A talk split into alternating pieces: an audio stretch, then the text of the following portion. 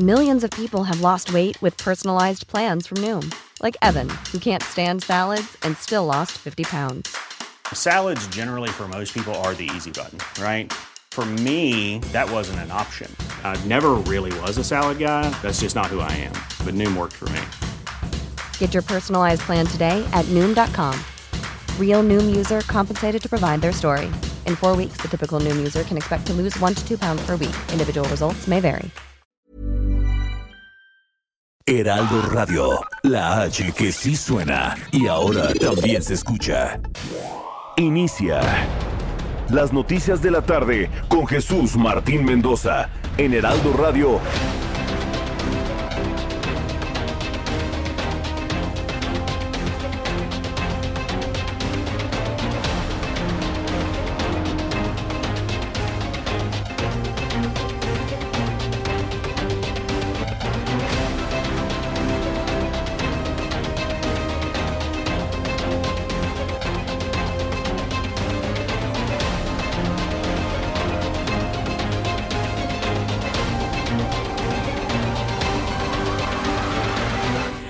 6 de la tarde en punto, hora del centro de la República Mexicana. Bienvenidos, muy buenas tardes.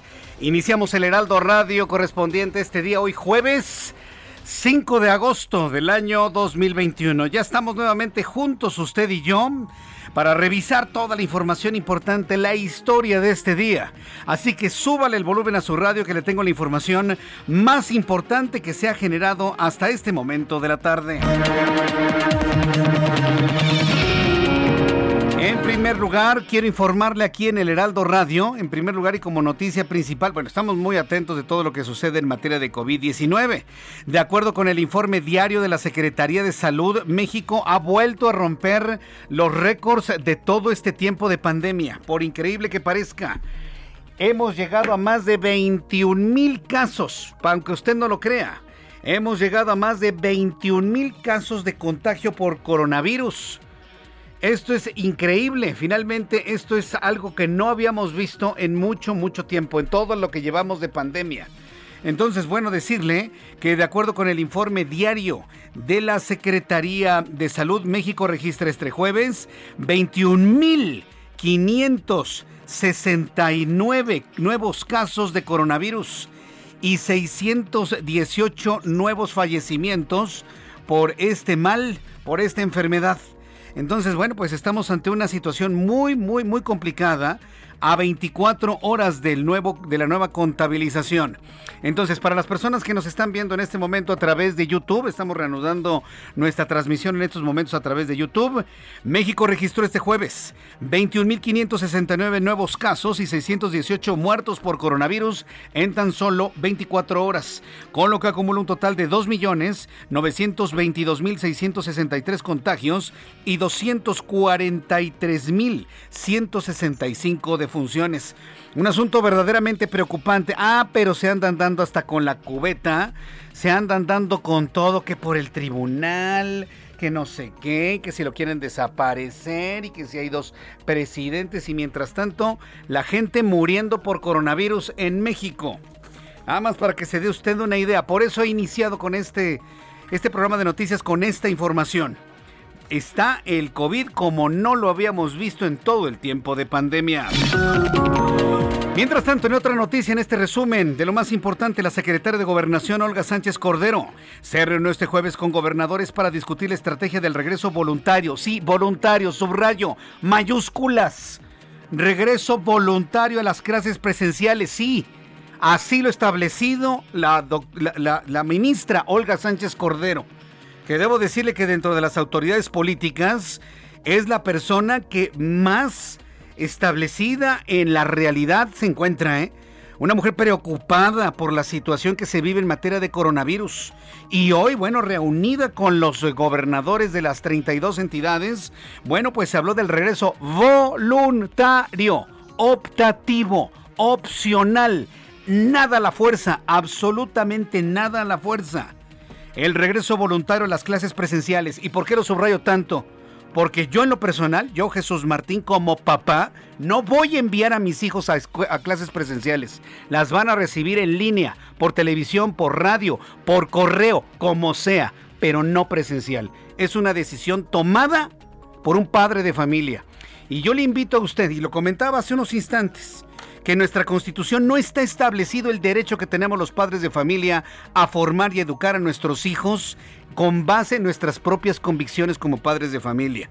Bueno, pues yo le invito a que ejerzamos ese derecho aún no consagrado en la Carta Magna, ¿eh? Si no lo sabía, no está consagrado. Pero yo le invito a que usted lo ejerza con toda potencia. Usted decide qué hacer con sus hijos, punto. Usted decide qué hacer con sus hijos y que esta voz escuche a nivel nacional porque ya es importante que los padres de familia tomemos decisión de por qué camino queremos que vayan nuestros hijos y no que lo esté indicando un gobierno para sus propios propósitos de ninguna manera. Bueno, por eso me parece tan valioso lo que hizo hoy la secretaria de Gobernación. Se habló del regreso voluntario a clases presenciales, sí voluntario, y la reapertura de algunas actividades económicas en las entidades. En este encuentro, la titular de la dependencia federal fue muy clara, muy contundente al afirmar que la reapertura de las aulas ya es impostergable. Así lo comentó la propia secretaria de Gobernación. Es impostergable el regreso voluntario a las escuelas de las y los estudiantes. Sabemos que la pandemia ha transformado las dinámicas sociales, ha adquirido matices que no hubiéramos siquiera imaginado previamente. Tiene toda la razón. Nadie se hubiese imaginado que en el inicio del nuevo ciclo escolar 2021-2022 estemos tan mal como al principio de la pandemia. Increíble, nadie se lo hubiese imaginado. Una cosa es la realidad que hoy reconoce la secretaria de Gobernación con esa responsabilidad que le caracteriza y otra cosa es el no ver las cosas como sucede, usted ya sabe con quién y quién, estos dos personajes que le rodean de la Secretaría de Salud, ni sus nombres voy a decir ni vale la pena. Entonces, bueno, pues yo le invito a que esté, esté muy pendiente de lo que le informe en su escuela pública, lo que le informe en su escuela privada, porque ha quedado establecido que el regreso a clases es impostergable, pero es de carácter voluntario. Fuentes ministeriales revelaron que el destituido presidente del Tribunal Electoral del Poder Judicial de la Federación, José Luis Vargas Valdés, es investigado junto con su esposa Mónica Bauer y su cuñado Peter Bauer por presunto lavado de más de 30 millones de pesos, por lo que en febrero de 2020 y junio de este año la Unidad de Inteligencia Financiera presentó dos denuncias en su contra ante la Fiscalía Especializada para el Combate a la Corrupción de la Fiscalía General de la República. A ver si la Fiscalía General de la República tiene a bien informar a la opinión pública de cómo van las investigaciones sobre este personaje de la noticia. El expresidente del Tribunal Electoral del Poder Judicial de la Federación, al menos así lo han establecido cinco magistrados de este tribunal encabezados por Yanín Otálara Malasis, quien habría sido la que convocó a la sesión del día de ayer para destituir a José Luis eh, Vargas Valdés por enriquecimiento ilícito. Estaré muy pendiente de lo que informe la Fiscalía General de la República porque hasta este momento, mire, nada, nada absolutamente. Mientras tanto, el secretario de Salud de Nuevo León, Manuel de la Oca Vasos, anunció que a partir del próximo lunes la entidad pasará al semáforo rojo por el aumento de los casos y hospitalizaciones de COVID-19. Nuevo León pasa al semáforo rojo y se suma a Sinaloa, que también está en semáforo en rojo, y ante la posibilidad que también el estado de Guerrero entre al semáforo color rojo. Serían tres entidades. En este momento hay una. Se anuncia para Nuevo León y posiblemente también para el estado de Guerrero. Han crecido los casos de COVID-19, lo que implica un nuevo cierre en actividades no esenciales como eventos masivos de entretenimiento. Van a cerrar los bares en Nuevo León, van a cerrar las fiestas patronales en Nuevo León. Nada de que fiestecitas y cohetones, nada. Silencio en la Iglesia Católica en Nuevo León se van a cancelar las kermeses, nada de actividades masivas porque la gente se está contagiando. Además de la suspensión de las fiestas patrias del mes de septiembre, no habrá fiestas patrias, se anuncia en Nuevo León, así lo manifestó el propio secretario de Salud, que por cierto, ¿eh? en este mensaje vaya forma de regañar a los habitantes de Nuevo León. Vamos a escucharlo. He recibido información, la federación a partir de lunes coloca Nuevo León en color rojo. Hoy estamos en color naranja a nivel federal, en color rojo a nivel estatal. La federación, a partir del próximo lunes, nos va a colocar en color rojo. En estos momentos, en estos momentos es liberada Isabel San Agustín. Este jueves sale ya en estos momentos las imágenes del Heraldo Media Group, en este momento en televisión y a través de nuestras transmisiones de radio, bañan todo el territorio nacional mostrando la puesta en libertad de María Isabel San Agustín, la mujer indígena que seguramente usted recordará, fue detenida en el año 2003 aquí en la capital de la República, sentenciada a 65 años de cárcel por el delito de secuestro, un secuestro que dice ella no cometió. Sin embargo, cinco años después se habría ordenado en 2018 la reposición del proceso para que se aplicara el protocolo de Estambul, con el que se acreditó que la señora San Agustín había sido objeto de una tortura, por lo que ahora será beneficiada con el decreto del presidente de la República, Andrés Manuel López Obrador, de liberarse de manera anticipada a las víctimas de tortura. Entonces, culpable o no, eso ya no importa. Culpable o no, eso ya no importa. Lo que importa es que aplicando el protocolo de Estambul, la señora fue torturada, entonces que la dejen en libertad a como dé lugar. Las imágenes que se muestran en este momento al mundo de la liberación de la primera persona beneficiada por el decreto presidencial la muestran bañada en llanto, abrazando a sus familiares. En medio de un enorme abrazo entre cuatro o cinco integrantes de su familia, la señora María Isabel San Agustín obtiene su libertad gracias a este, a este protocolo de Estambul y el decreto presidencial. Más adelante le voy a tener todos los detalles de lo que ha significado esta liberación que por supuesto se convierte en noticia principal a esta hora de la tarde. El Consejo Nacional de Evaluación de la Política de Desarrollo Social Coneval dio a conocer este jueves que de 2018 a 2020 el índice de la pobreza en el país aumentó de 41.9 a 43.9% en lo que significa 3.8 millones de mexicanos pobres. A ver, ahí le va la noticia con otras palabras. Me voy a, me voy a alejar un poquito de la redacción de las noticias. En este tiempo de López Obrador que prometió que primero los pobres, hay más pobres, para que me entienda. Al menos 4 millones más de pobres en México. Creo que así se entiende más, ¿no? No que este señor había prometido que primero los pobres. No que López Obrador había dicho que ya iba a haber más igualdad y que se iba a acabar la corrupción y no sé qué tantas cosas. Bueno, pues en este momento no lo dicen los fifís. No lo dicen los conservadores ni las instituciones como ellos llaman hipócritas de la derecha internacional. No, lo dice el propio gobierno de López Obrador. Hay cuatro millones más de pobres en México. Así lo ha establecido el Consejo Nacional de Evaluación de la Política de Desarrollo Social. ¿Sabe qué es lo que va a pasar? Se lo adelanto, ¿eh?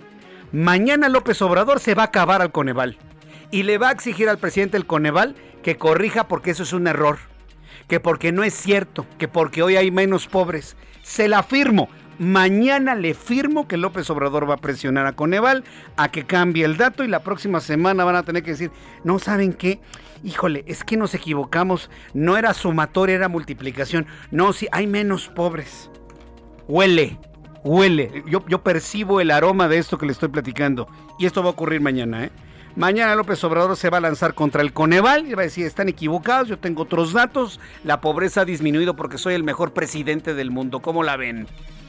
Y pues Coneval no va a tener otra más que corregir el dato. Pero por lo pronto ya se lo informé.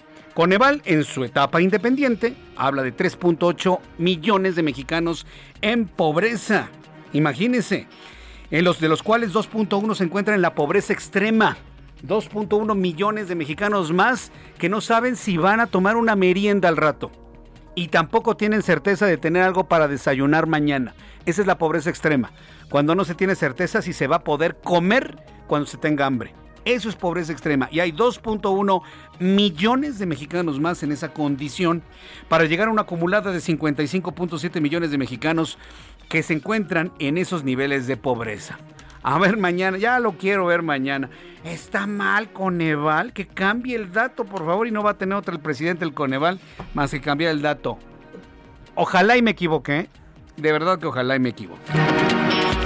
En la información de los deportes, le informo que este jueves el Club Español de Fútbol Barcelona anunció la salida del argentino Lionel Messi, debido a que a pesar de haberse llegado a un acuerdo entre el Barcelona y Leo Messi, con una clara intención de ambas partes de firmar un nuevo contrato el día de hoy, no se podrá formalizar debido a obstáculos económicos y estructurales normativa de la Liga Española, dijo el club en un comunicado. O sea, entenderlo. Messi quiere más lana y el Barcelona no se la va a dar. Ah, bueno, pues entonces adiós. Pues adiós. Y se acabó. Se acaba la etapa, se acaba la historia de Messi. Y bueno, pues eso, fíjese, imagínense, es una noticia que ha trascendido más que todos los resultados de Tokio 2020. Nada más con eso le digo todo, para que se dé usted una idea. Son las 6 de la tarde con 14 minutos hora del centro de la República Mexicana. Vamos a revisar la información de nuestros compañeros corresponsales en la República Mexicana y empiezo con Claudia Espinosa en el estado de Puebla. ¿Qué información nos actualizas? Claudia, adelante, buenas tardes. Hola Jesús Martín, te saludo con gusto a ti y a los amigos del Heraldo Media Group. Pues fueron 454 los nuevos casos de contagio de COVID-19 que se reportaron en las últimas horas. La entidad ha llegado ya a 92.969 acumulados. En estos momentos hay 593 personas con el virus activo. Se reportaron seis defunciones para llegar a 13.024. De acuerdo con el secretario de Salud, José Antonio Martínez García, pues hay internados por lo menos 229 eh, personas con 28 graves en las unidades del sector salud. Sin embargo, bueno, de acuerdo con la realidad en todo el estado, en todas las unidades hospitalarias hay 523 personas y 72 requieren de ventilación mecánica, por lo que se está comparando este pico con el más alto registrado el año pasado en la pandemia de COVID-19. Es lo que tengo desde este momento en Puebla. Correcto, muchas gracias por esta información, Claudia. Muy buenas tardes. Saludo a Carlos Juárez, nuestro corresponsal en Tampico, Tamaulipas. Adelante, Carlos, buenas tardes. ¿Qué información nos tienes a esta hora? Hola, ¿qué tal Jesús Martín? Muy buenas tardes, un gusto saludarte a ti y a todo tu Te comento que la Fiscalía General de la República, a través de la Fiscalía Especializada de Control Regional, en su delegación de Tamaulipas, obtuvo vinculación a proceso en contra de Jonathan, Alfonso, José, Reinaldo y Ricardo Manuel L., presuntos responsables de la masacre de Reynosa, donde 15 personas fueron asesinadas.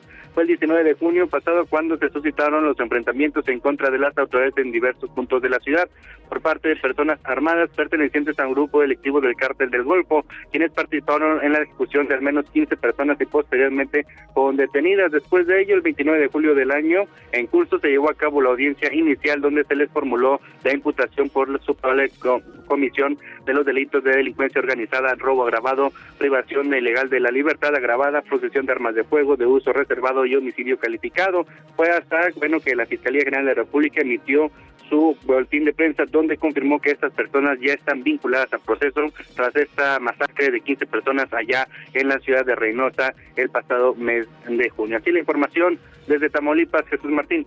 Muchas gracias por la información, estimado Carlos. Muy buenas tardes. Muy buenas tardes, un Hasta luego, que te vaya muy bien. Un abrazo a nuestro compañero Carlos Juárez. Vamos con nuestros compañeros reporteros urbanos, periodistas especializados en información de ciudad y muy atentos precisamente de la liberación de, esta persona que ya le comentaba hace unos instantes, muy atentos precisamente de su liberación. Augusto Atempa nos tiene más detalles de lo que ha ocurrido hace unos minutos. Adelante, Augusto.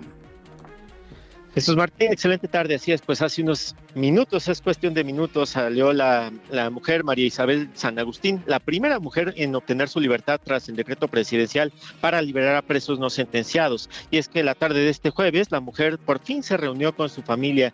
Llevaban más de tres horas esperando sus padres y su hermana a que María Isabel saliera, pero ellos esperaban hace diez años a que esta mujer obtuviera su libertad por un delito que no cometió. Y es que pues se le acusó de un secuestro, se le torturó para que pues ella fuera acusada de este secuestro y pasó 10 años de su vida en el penal de Santa Marta Catitla.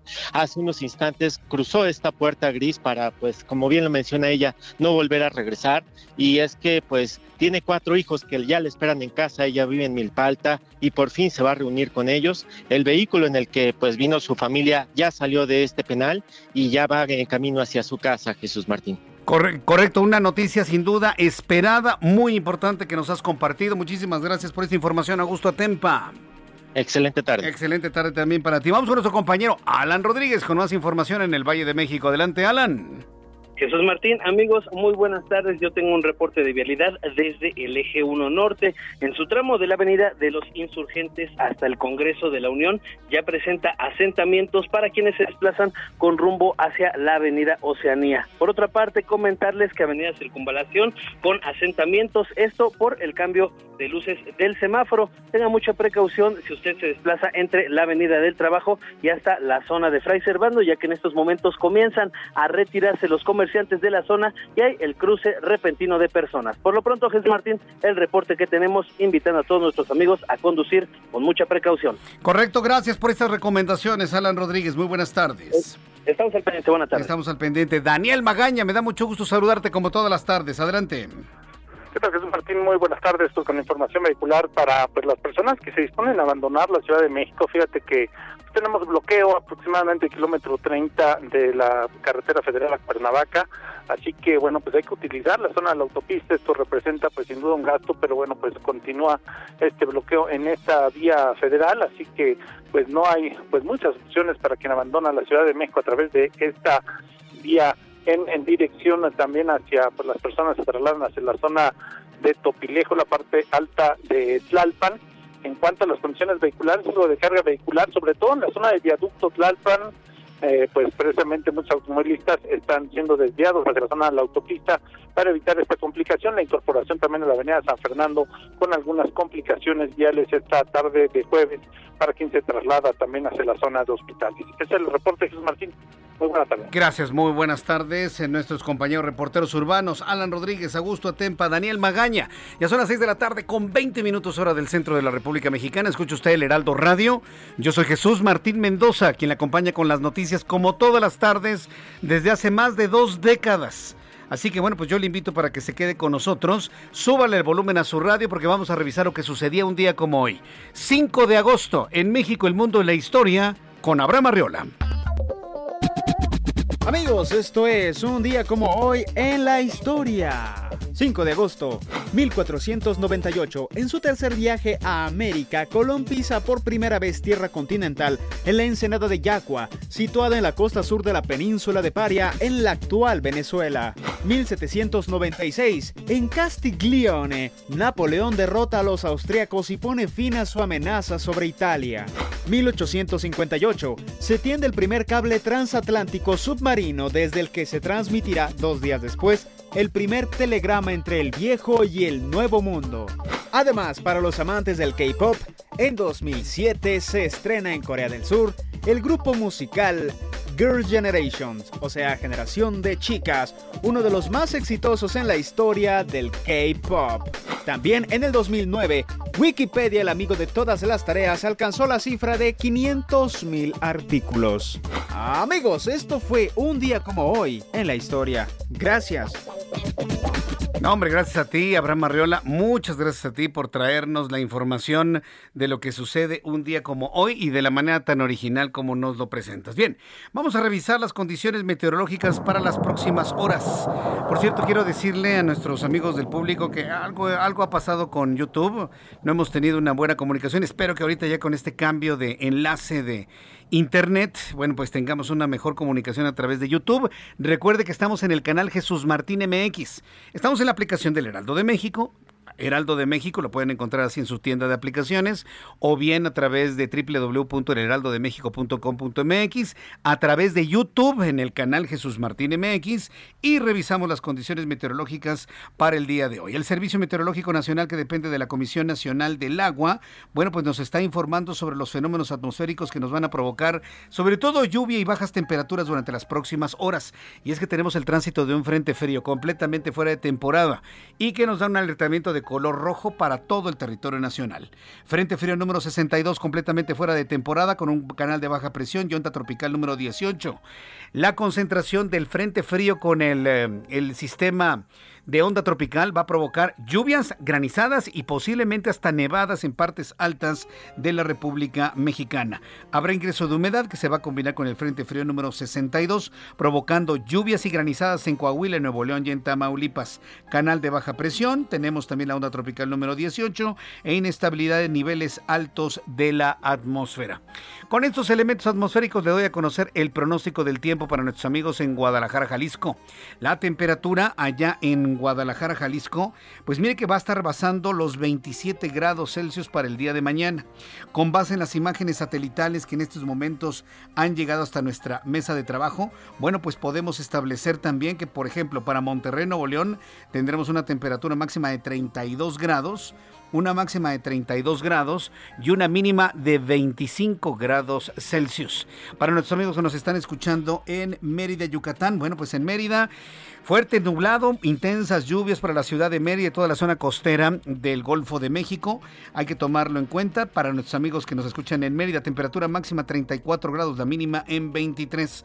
Para el occidente de la República Mexicana, en Michoacán, completamente nublado en la ciudad de Morelia. Llueve en estos momentos, temperatura mínima 17 y la máxima 23 para el día de mañana.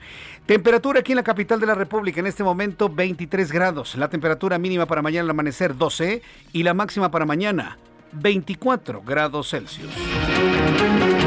Vamos a ir a los anuncios, regreso enseguida con los detalles de toda la información y le invito para que me escriba a través de dos plataformas Twitter, arroba Jesús Martín MX y a través de mi canal de YouTube, en el canal Jesús Martín MX, donde tenemos también un chat en vivo. Escuchas a Jesús Martín Mendoza con las noticias de la tarde por Heraldo Radio, una estación de Heraldo Media Group. Heraldo Radio.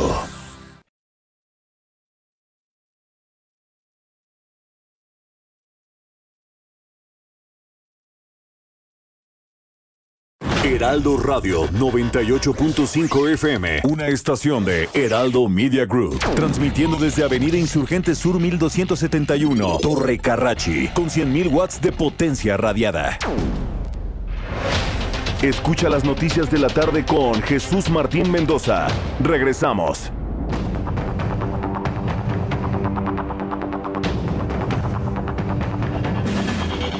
Ya son las 6 de la tarde, las 6 de la tarde con 30 minutos hora del centro de la República Mexicana. Decirle a nuestros amigos, ya estamos ya de manera normal transmitiendo a través de nuestra plataforma de YouTube en el canal Jesús Martín MX. Luego tener ahí algunas fallas, ya saben, ¿no? La, la, la cantidad de datos ¿no? que se están intercambiando a través de los del Wi-Fi, bueno, ya están, ya está normal a través de YouTube en el canal Jesús Martín MX. La ventaja de vernos y escucharnos es porque hay un chat en vivo y me puede enviar todas sus comunicaciones, así como lo ha hecho Miriam Villa. Dice, buenas tardes Jesús Martín, bonita tarde para todos. Hay una mamá que me dice que es primeriza. Es Andrea Nicole Saucedo Cruz. Y fíjese lo que nos plantea nos plantea un tema que prácticamente no se ha hablado en los medios de comunicación. Me dice Jesús Martín, yo soy mamá primeriza y mi hija tiene que entrar al kinder y tengo miedo. La autoridad educativa y de salud no se han puesto a pensar en los niños y en las niñas que van a experimentar por primera vez el ir a la escuela. No se ha dicho qué es lo que sucede, qué, qué es lo que va a suceder. No se ha comentado absolutamente para nada. Lo que me da la idea de consultar a las autoridades de educación pública, de salud, para que nos digan finalmente cuál es el criterio que aplica para niños y niñas que por primera vez van a ir a la escuela, es decir, son los más pequeños, estamos hablando de niños de 4 o 5 años que van a tener su primera experiencia en kinder, no estoy hablando de los de 5 o 6 que estarían en preescolar, sino los de grados anteriores. Me dice Mari Carmen Cervantes Hernández, dice, ni lees mis mensajes, pues, en lugar de que me reclames, Mari Carmen, dime, ya lo hubiera leído, ¿no? Te envío un fuerte abrazo, gracias Mari Carmen. Marta Irene Galicia Flores, Jesús Martín, las personas siguen saliendo a la calle como si no pasara absolutamente nada. Más adelante le voy a tener las declaraciones del secretario de Salud, Ángel me lo está preparando, las declaraciones del secretario de Salud de Nuevo León, que regañiza le puso a la gente, ¿eh? pero así, como si se tratara de un papá, como si se tratara de un tutor. Una regañiza como si fueran a niños chiquitos, pero además irresponsables diciéndoles no es posible, ustedes no se cuidan, se van a las playas, se van a los restaurantes y cuando se enferman, llegan exigiendo una cama inmediatamente al sector salud y la quieren ya. No, señores, así no es. Vaya, hasta que por fin escucho yo a alguien que está en la administración pública, en este caso de un estado como Nuevo León, que habla como le gusta a la gente que le hable, como una pilmama, ¿no? Como una nana siempre con el regaño enfrente, como las mamás lo hacían antiguamente. Es sorprendente que la sociedad mexicana no comprenda eso. ¿eh? De, verdad que es, preocupante. ¿eh? Desde mi punto de vista creo que es preocupante que un gobernante tenga que hablarle así a la gente porque no entiende. Y bueno, pues ya eh, entidades como Nuevo León están visualizando volver a cerrar la actividad económica en Nuevo León. Como la gente no entiende, se van a cerrar plazas comerciales, antros, bares, restaurantes, actividades públicas de entretenimiento, gimnasios, se acabó. Y estarían por entrar al semáforo en rojo si la gente no se pone responsable a no estarse exponiendo a casos de contagio. Y aquí sí debo decirle, es la sociedad mexicana la que está cayendo en un grado de irresponsabilidad. Hemos dicho que el vacunarse no es una garantía de no contagiarse, pero pues no se entiende. Lamentablemente, tristemente, no se entiende. Ya estaremos muy atentos de lo que finalmente esté informando la Secretaría de Salud en el estado de Nuevo León y otras secretarías, la del estado de Guerrero, la del estado de Sinaloa. Bien, en las noticias del día de hoy, los cinco magistrados, los cinco magistrados del Tribunal Electoral del Poder Judicial de la Federación que aprobaron la destitución de José Luis Vargas Valdés, sostuvieron este jueves una reunión con el presidente de la Suprema Corte de Justicia de la Nación, Arturo Saldívar Lelo de la Rea. Mire, todo este asunto del Tribunal Electoral, y, y, se lo escribo a manera de reflexión en mi columna Ojos que sí ven, no se lo vaya a perder mañana, en el Heraldo Impreso, en el periódico, con el café. Yo le invito a que me lea mañana, Ojos que sí ven hago una reflexión sobre esto. Yo no entiendo, y, por ahí va precisamente el análisis, yo no entiendo si, estos señores, los magistrados, no se dan cuenta que en toda esta discusión, en este choque al interior del Tribunal Electoral del Poder Judicial de la Federación, no se están dando cuenta que le dieron toda la argumentación que necesitaba el presidente de la República para hablar de depuraciones y hasta inclusive de desapariciones de los órganos independientes electorales de nuestro país. Yo puedo entender que algunos estén preocupados por la institucionalidad del tribunal. Lo que no se entiende es que no se comprendan los tiempos y las necesidades de quienes están provocando eso, a menos, a menos, escúcheme lo que le voy a decir, a menos de que todo esto sea una puesta en escena, ¿eh? a menos de que todo esto esté fabricado para poderle dar argumentación a la autoridad federal y con base en esto y todo lo que ocurrió en tiempos de elecciones, mire, ya me cortaron en YouTube. Y tomando en cuenta lo que pasó en el proceso electoral, ¿se acuerda cuando este José Luis Vargas estaba necio a quererle regresar su candidatura a Félix Salgado Macedonio y a Raúl, Raúl Morón? ¿Se acuerda? Guerrero y Michoacán, ¿se acuerda? ¿Se acuerda ese choque de trenes? Y luego cuando este señor quería decir a los magistrados, a ver, díganme por quién votaron o cuál fue el sentido de su voto, que todo esto sea en realidad una puesta en escena para poderle ofrecer en charola de plata estas argumentaciones a, a, Herodes, perdón, ¿sí? Bueno, estoy hablando en términos bíblicos, y, y, tener las herramientas necesarias para cortarle la cabeza al INE y al Tribunal Electoral del Poder Judicial de la Federación. Hoy ya lo dijo ¿eh? el presidente. O ya lo dijo, dice, es una descomposición. Por eso yo siempre he insistido en que debemos depurarlo y debemos cambiar a los magistrados. Hace unos instantes, legisladores del Movimiento de Regeneración Nacional pidieron la renuncia de todos los magistrados del Tribunal Electoral del Poder Judicial de la Federación. ¿Ante qué estamos? verdaderamente ante la preocupación de los magistrados por cuidar la honorabilidad y la institucionalidad del tribunal? ¿O estamos ante una estrategia una estrategia para generar la imagen de un órgano descompuesto, desgastado, enfrentado, para que entonces se justifique la generación de una iniciativa de reforma constitucional para modificar, inclusive desaparecer este tribunal y el Instituto Nacional Electoral. Digo, ya sabe que yo soy rete mal pensado, ¿no? Pero a mí me parece increíble que no se den cuenta de lo que están haciendo. A mí en lo personal. Entonces, por eso lo comento. En ese sentido va el análisis que le comparto el día de mañana en Ojos que sí ven, Corazón que sí siente, en el Heraldo de México, que lo escribe su servidor Jesús Martín Mendoza. El asunto es que mientras son peras son manzanas, hoy los magistrados se reunieron con el presidente de la Suprema Corte de Justicia de la Nación, Arturo Saldívar. También el titular del Consejo de la Judicatura Federal afirmó que el diálogo siempre será la vía para la construcción de los acuerdos y la salvaguarda de la institucionalidad. ¿Diálogo? ¿Cuál diálogo?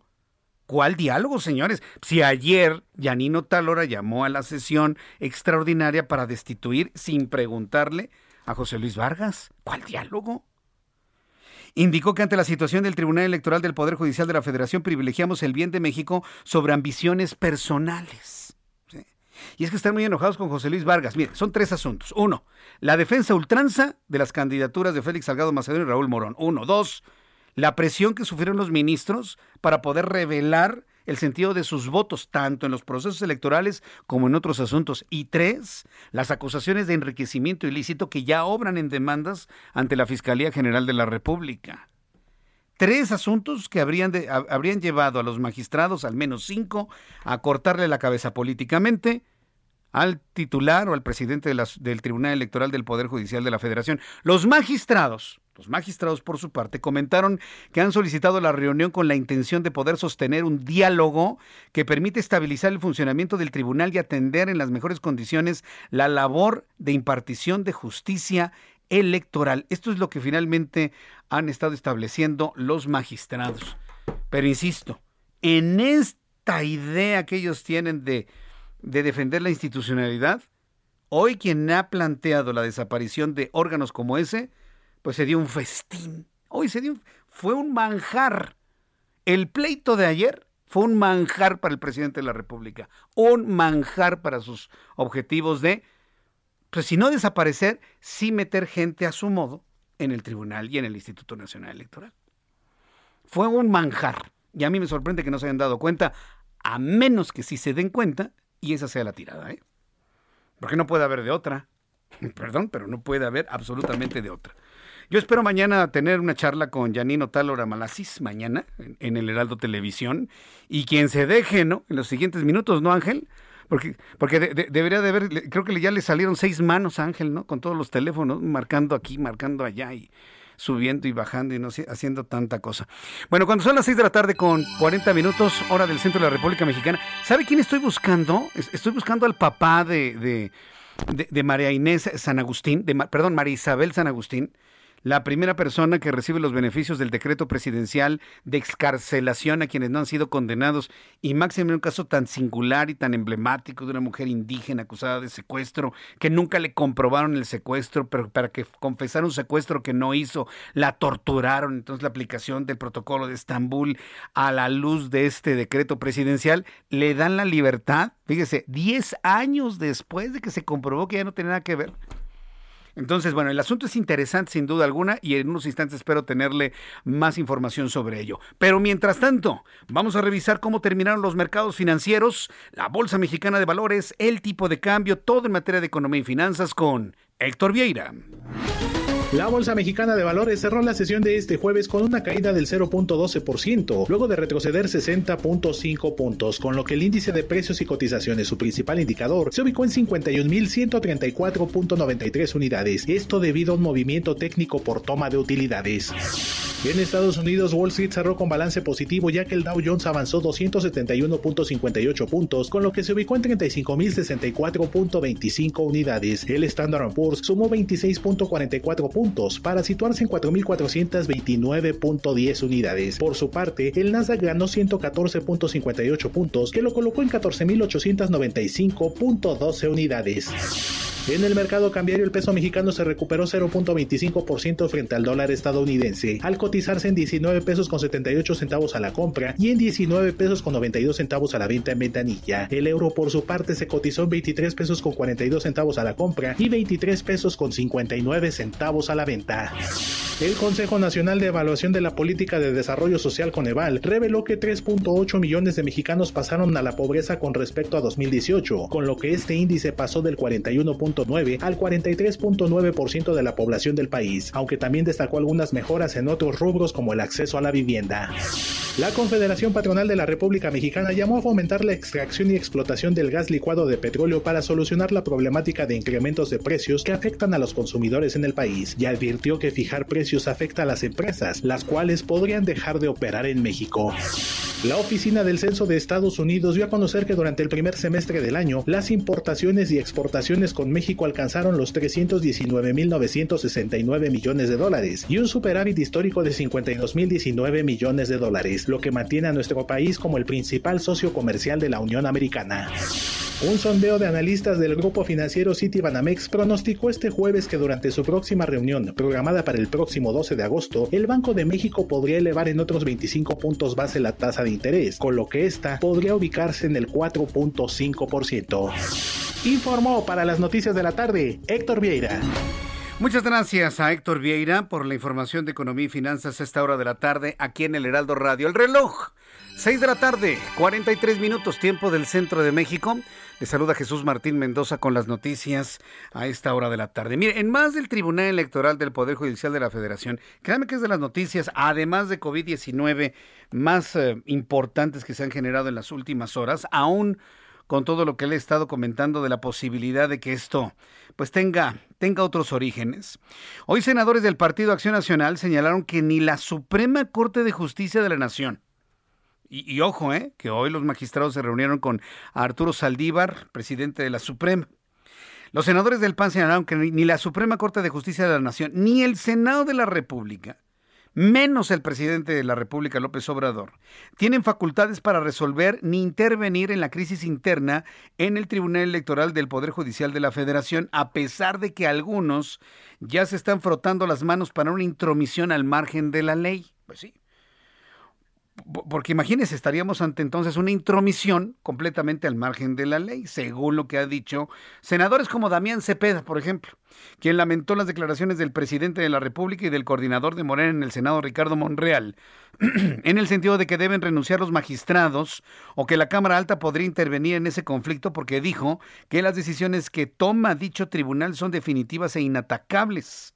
En rueda de prensa, el senador panista Damián Cepeda Dijo que es preocupante lo que está ocurriendo e hizo un llamado para que se resuelvan las crisis internas luego de que cinco magistrados destituyeron a José Luis Vargas como presidente del Tribunal Electoral del Poder Judicial de la Federación para que no sirva de pretexto para invadir un órgano autónomo más como lo es este tribunal. Han sentenciado los panistas en voz de este senador de, la República, Damián Cepeda. Bien, son eh, las 6 con 45. Ya en 15 minutos serán las 7 de la noche, hora del centro de la República Mexicana. Otra de las noticias que han calado hondo, sí, y sobre todo han provocado un gran desazón, desesperanza y sobre todo preocupación, es el incremento en el número de pobres. Hoy el Coneval que no es ninguna institución ni de la derecha internacional, ni de los conservadores, ni de los fifís, ni pertenece a alguna calificadora, digo, hablando en los términos que entiende la actual administración. Da a conocer que en estos años se ha incrementado en 3.8 millones de personas los pobres en nuestro país, al pasar a más de 55 millones. De esos 3.8, fíjese lo que le voy a decir, 2.1 han caído en la pobreza extrema, es decir, hombres y mujeres, familias que no saben si van a merendar al rato o si van a tener algo para desayunar mañana temprano. 2.1 millones en tres años. Obviamente le van a echar la culpa a la pandemia, a, que la paralización económica, que por eso no se está cerrando nada, aunque esté el COVID a todo lo que da, y ya sabe, ¿no? Ya nos conocemos la argumentación en, en este tema. Para hablar sobre ello, he invitado al doctor Guillermo Sejudo, él es investigador académico del Coneval, del Consejo Nacional de Evaluación de la Política de Desarrollo Social, a quien yo le agradezco estos minutos de comunicación con el auditorio del Heraldo Radio. Estimado doctor Sejudo, gracias por estar con nosotros. Bienvenido. Muy buenas tardes. Jesús Martín, muy buenas tardes, gracias por la invitación. ¿Cómo se llegó a la conclusión del incremento de la pobreza en México? Para dar este dato que hoy ha simbrado a toda la opinión pública, 3.8 millones más de pobres en México. ¿Cuáles fueron las herramientas, las estrategias, porque entiendo que es un dato técnico que no tiene nada que ver con lo político. Pero este dato técnico, ¿cómo se obtuvo? Coméntenos, por favor, doctor Sejudo. Con todo gusto. Eh, se llega a este número con base en un proceso que quizá podríamos ir a, más de 10 años atrás, a 2009, cuando se definen, se fijan en la ley eh, los fundamentos, los criterios generales y la definición de pobreza multidimensional. El, y te digo esto porque creo que es muy importante que, tu auditorio, quienes nos escuchan, sepan que lo que estamos mostrando efectivamente es un dato que está anclado en uno, un conjunto de lineamientos y criterios que garantiza tres cosas. Garantiza que eh, todo mundo puede replicar, conocer las fórmulas y las fuentes de información para esto garantiza que podemos tener información no solo de los datos agregados, sino de todas las dimensiones que componen la pobreza, es decir, reconocer que no se trata solo de ingresos, sino también que las personas, los hogares tengan garantizado su derecho a la educación, a la salud, a la vivienda, a la seguridad social. Y finalmente garantiza que cuando lo presentamos, eh, aunque es efectivamente un, una metodología, un dato técnico, es un dato técnico que lo que recupera es la voz de las personas. Este no es un número que salga de una computadora solamente o de, de registros administrativos. Sale de lo que las personas le responden a los encuestadores del INEGI en esta encuesta de, de, ingresos y gastos de los hogares que se levantó entre agosto y octubre del 2020 sobre su experiencia en el cuando ah, en su acceso a los derechos sociales y en su bienestar económico. Eh, eh, es así como llegamos a esta a este proceso. INEGI presentó sus datos el 28 de julio del presente año y con base en lineamientos que publicamos desde 2018 para que desde entonces todo el mundo supiera los cambios que se llegaron a hacer a la metodología, las actualizaciones que se, que se han hecho, eh, pudiéramos estar listos para presentar, como se hizo esta mañana, los resultados de una medición multidimensional de la, de la pobreza que nos permite, como el dato común que da, saber cuántas personas tienen un ingreso inferior a la línea de pobreza por ingresos, es decir, el valor de la canasta uh, alimentaria y presenta carencias en eh, salud, eh, educación, etcétera. Y esos porcentajes, es importante decirlo, y, es reflejan casos concretos. El, el, el, dato que hoy se presenta es que hay 3.8 más de millones de personas en condición de, pobreza y de esas 2.1 millones de personas en pobreza extrema. Eh, quiero preguntarle lo siguiente, ¿no tienen ahí en el Coneval temor, preocupación de que mañana el presidente se les vaya a la yugular? Su principal oferta ha sido terminar con la pobreza en México y resulta que hay más pobres. Y es más que evidente, lo vemos los habitantes de este país con eh, el cierre de empresas, la gente que se ha quedado sin trabajo y demás. Pero no tienen temor de que mañana el presidente arremeta contra el Coneval y les exija de manera velada cambiar ese dato y lo tengan que cambiar para la próxima semana, pues encontrando por ahí algún dato que sumaron mal. ¿No tienen ustedes ese temor? La, función de Coneval, y, creo que es importante eh, explicar eso con cierto, con cierto detalle, hay habido en estos meses muchas eh, datos, proyecciones, expectativas de cómo se iba a mover la pobreza en el contexto de pandemia. Pero quien tiene el mandato constitucional de presentar las estimaciones de pobreza multidimensional es Coneval. Eh, eh, la Constitución no, le da a esta institución el mandato de hacerlo y la, la decisión de cómo hacerlo es con base en lo que la Ley General de Desarrollo mandata. Y lo mandata para Coneval y lo mandata como el dato que los gobiernos, y esto déjame eh, enfatizar el plural, porque no, no es un asunto de una administración o una dependencia en concreto, no, es solo la Secretaría de, Bienestar o, el gobierno federal, es el conjunto del Estado mexicano quienes son responsables, según esta ley, de utilizar la metodología multidimensional de la pobreza para poder eh, eh, tomar decisiones, priorizar poblaciones e incluso en algunos eh, fondos asignar presupuestos. La mejor garantía que tenemos eh, tiene dos partes, una ya te la decía, es que es transparente, eh, cualquier persona puede consultar los datos y revisar los códigos con los cuales se llegó a estos números.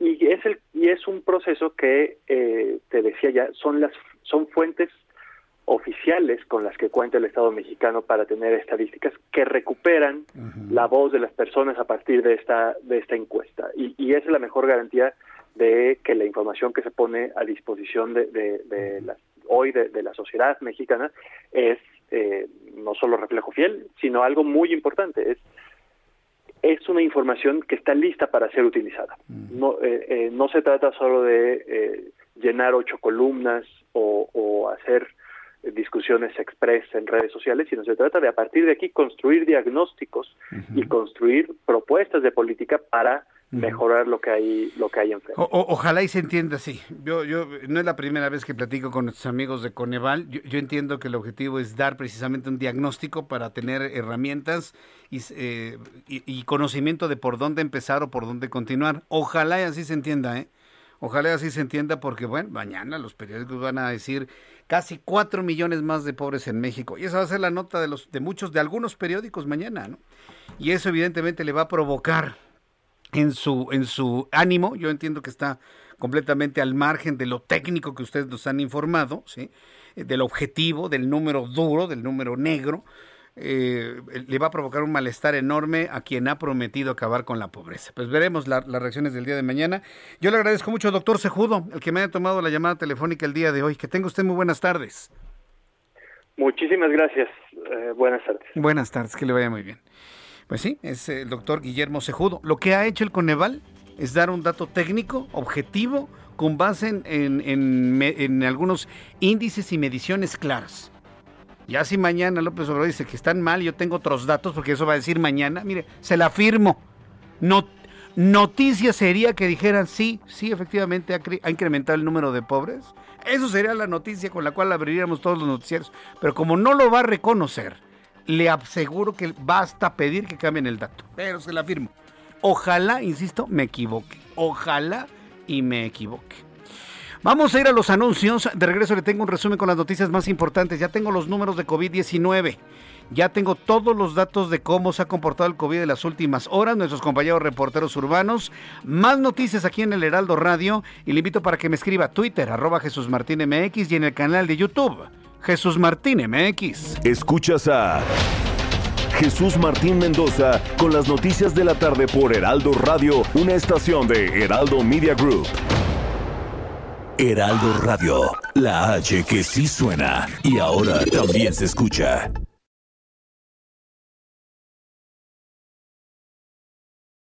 Heraldo Radio 98.5 FM, una estación de Heraldo Media Group, transmitiendo desde Avenida Insurgente Sur 1271, Torre Carrachi, con 100.000 watts de potencia radiada. Escucha las noticias de la tarde con Jesús Martín Mendoza. Regresamos.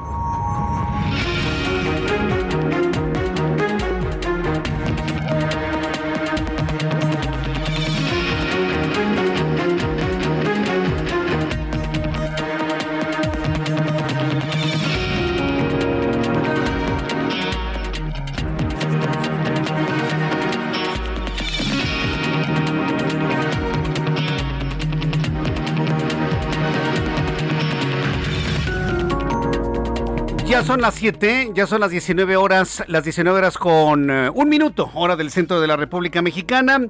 Le tengo un resumen con las noticias más importantes aquí en el Heraldo Radio. En este resumen de noticias le informo que en entrevista con el Heraldo Radio, el investigador académico del Coneval, Guillermo Cejudo, el doctor Sejud explicó los datos presentados este jueves por el organismo que revelaron que desde 2018 un total de 3.8 millones de mexicanos se sumaron a la pobreza y señaló que estos números son el resultado de un conjunto de lineamientos técnicos obtenidos de viva voz de las personas mediante las encuestas realizadas por el INEGI, lo que ha revelado el incremento de sus carencias y descartó una politización en el trabajo del Coneval. Esto fue lo que dijo el doctor Guillermo Sejudo es un dato técnico que lo que recupera es la voz de las personas. Este no es un número que salga de una computadora solamente o de, los registros administrativos. Sale de lo que las personas le responden a los encuestadores del INEGI en esta encuesta de, ingresos y gastos de los hogares que se levantó entre agosto y octubre del 2020 sobre su experiencia en el cuando en su acceso a los derechos sociales y en su bienestar económico. Es así como llegamos a, esta, a este proceso. De esta manera, bueno, pues lo explicó nuestro invitado del día de hoy. Además, la secretaria general del Partido Revolucionario Institucional, Carolina Bagiano, advirtió que se incrementa en un número de personas en situación de pobreza revelado por el Coneval.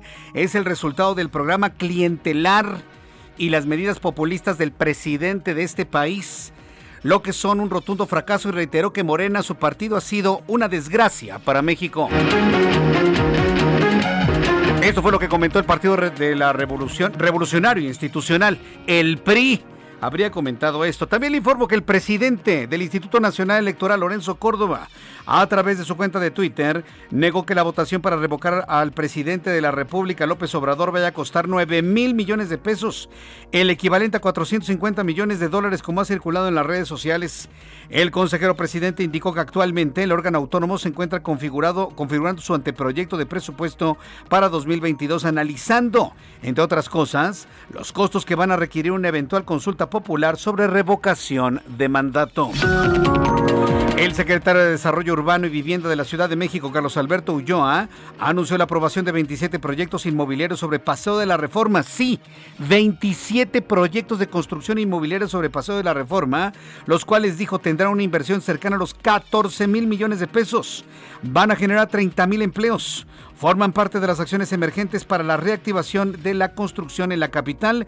En la voz de Carlos Alberto Ulloa. El desarrollo no únicamente es sobre la avenida más importante de la Ciudad de México, sino que también es de un kilómetro a la redonda y se instala un fideicomiso privado para las medidas de integración urbana. Esto, hasta el día de hoy, eh, iniciamos con 24 proyectos, al día de hoy tenemos 27 proyectos registrados, 27 24 de ellos están sobre Avenida Reforma, el resto están alrededor en el perímetro de este kilómetro a la redonda.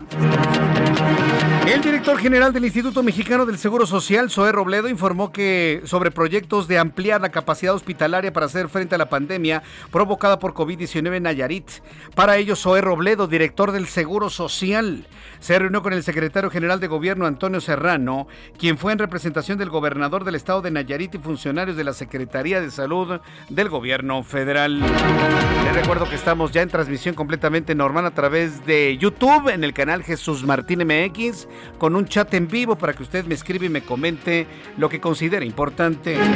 Los gobiernos regionales de nueve estados de Brasil anunciaron este jueves la suspensión provisional del contrato firmado con el Instituto Gamaleya y el Fondo Soberano de Rusia para importar 37 millones de dosis de vacuna Sputnik V debido a que el Ministerio de Salud no la incluyó en su campaña nacional de inmunización. Sigue siendo relegada la vacuna de los rusos simple y sencillamente porque no ha sido aprobada por la Organización Mundial de la Salud. Por segundo día consecutivo, el estado de Florida registró un máximo histórico de nueve casos de COVID-19 un nuevo, un nuevo, máximo histórico de casos, de nuevos casos de COVID-19 para una sola jornada, al reportarse este jueves, fíjese, 20.133 contagios, de los cuales 12.888 han requerido hospitalización, lo que representa el 22% de los nuevos casos registrados en los Estados Unidos. Preocupadísimos en Miami, en Florida, por lo que y en México qué, aquí ni caso hacen. Hoy 21.569 contagios. ¿Y usted cree que hay una nueva estrategia? ¿Usted cree que se ha informado alguna acción emergente? Nada absolutamente nada, no hay gestión de la pandemia. Mientras estas cifras son menores en otras partes del mundo, causan alerta y acciones inmediatas, aquí nadie dice absolutamente nada. El virus del SARS-CoV-2, causante de la enfermedad COVID-19, muy probablemente va a evolucionar hacia una forma más peligrosa. Hoy así lo confirmó un grupo de expertos británicos. Un informe del Grupo Asesor Científico para Emergencias definió varios escenarios posibles producidos por la variante Delta, entre ellos el aumento de la letalidad y la evasión de los anticuerpos generados por las vacunas. Estas son las noticias en resumen. Le invito para que siga con nosotros. Le saluda Jesús Martín Mendoza.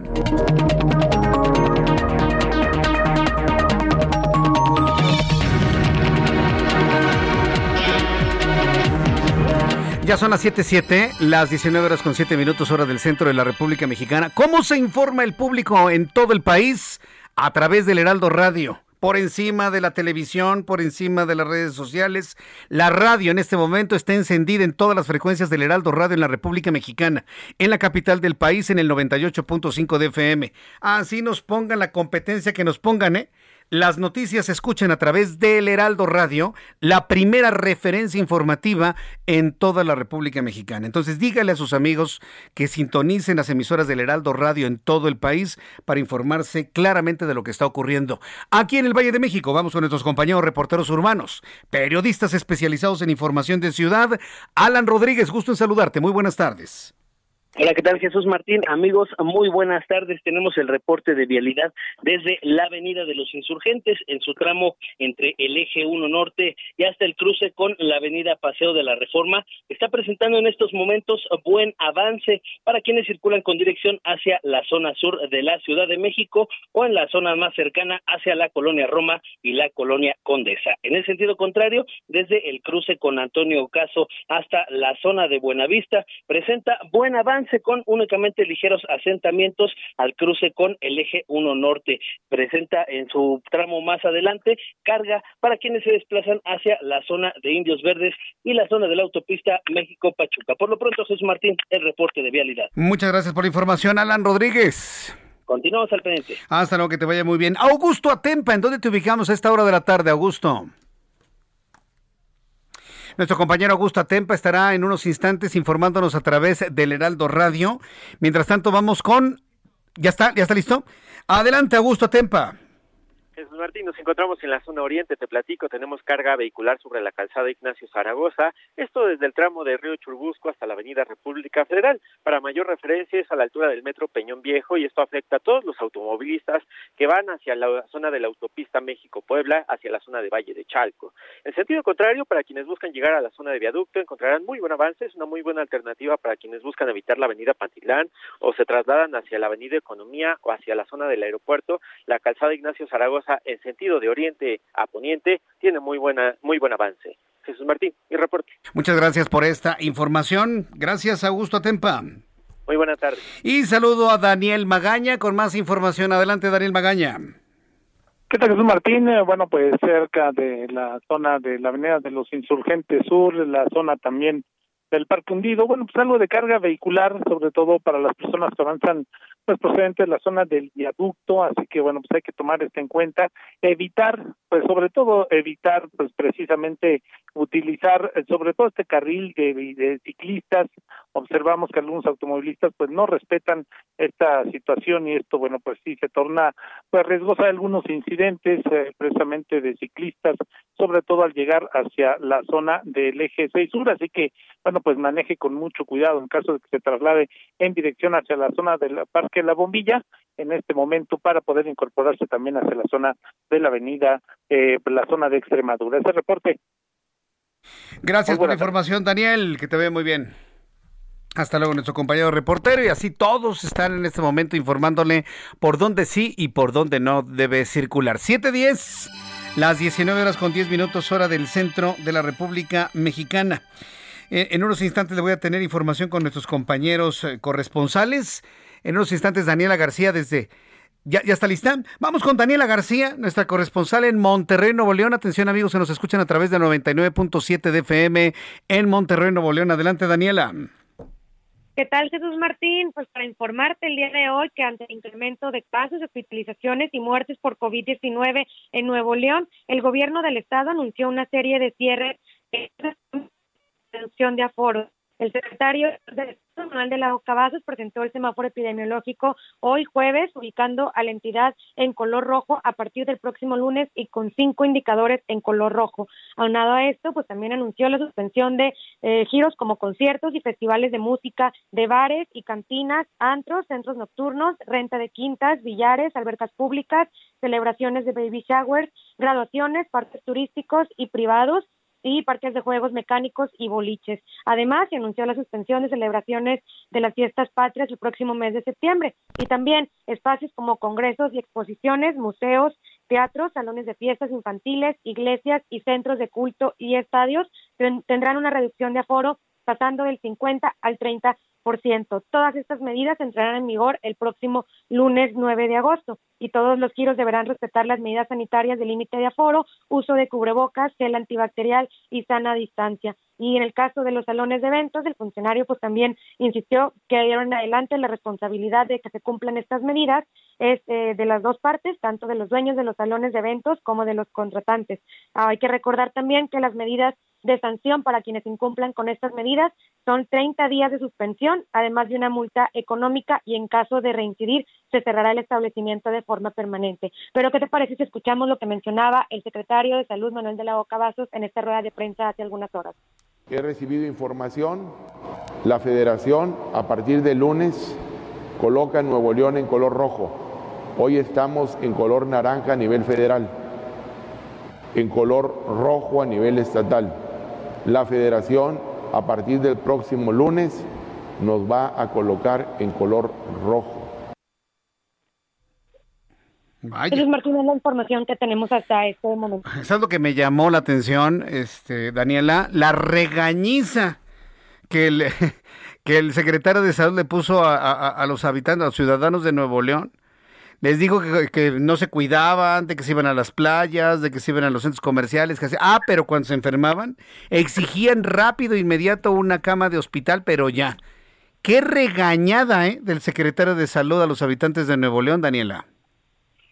Así es, como bien mencionas, eh, pues los últimos días no solo se han incrementado los casos de COVID-19, obviamente también las hospitalizaciones, y esto generó que finalmente el día de ayer el secretario de Salud, pues digamos, tronara contra la ciudadanía con un regaño que nos dio prácticamente a todos, ya que no se están respetando las medidas, la gente sigue saliendo y utilizando el cubrebocas poco o de mala manera, y esto pues obviamente ha impulsado que crezcan los contagios, las hospitalizaciones y las muertes en las últimas semanas en Nuevo León.